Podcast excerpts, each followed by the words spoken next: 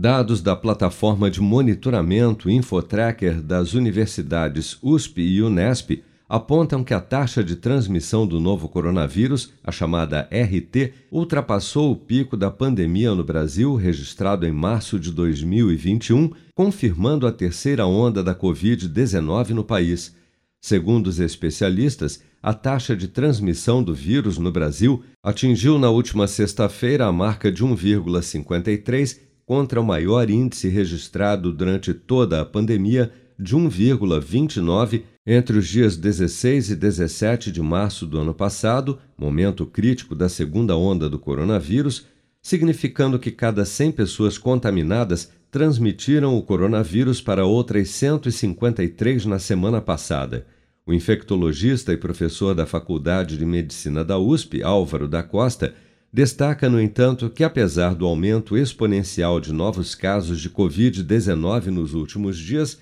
os pacientes que têm procurado por atendimento nas emergências têm apresentado sintomas mais leves que os observados nas ondas anteriores da doença.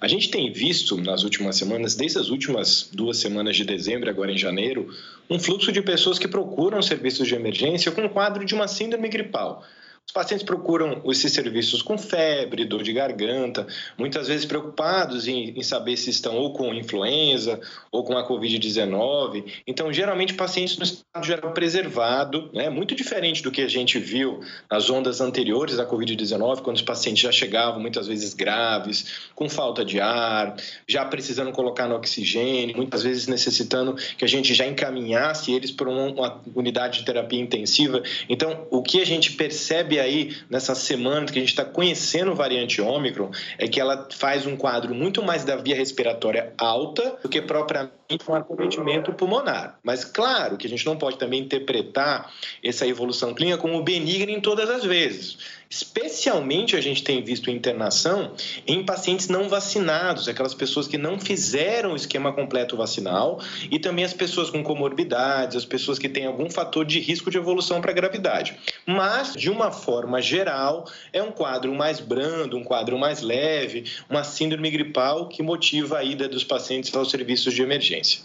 Segundo os totais reportados pelas secretarias estaduais de saúde ao Ministério da Saúde e ao Conselho Nacional de Secretários de Saúde,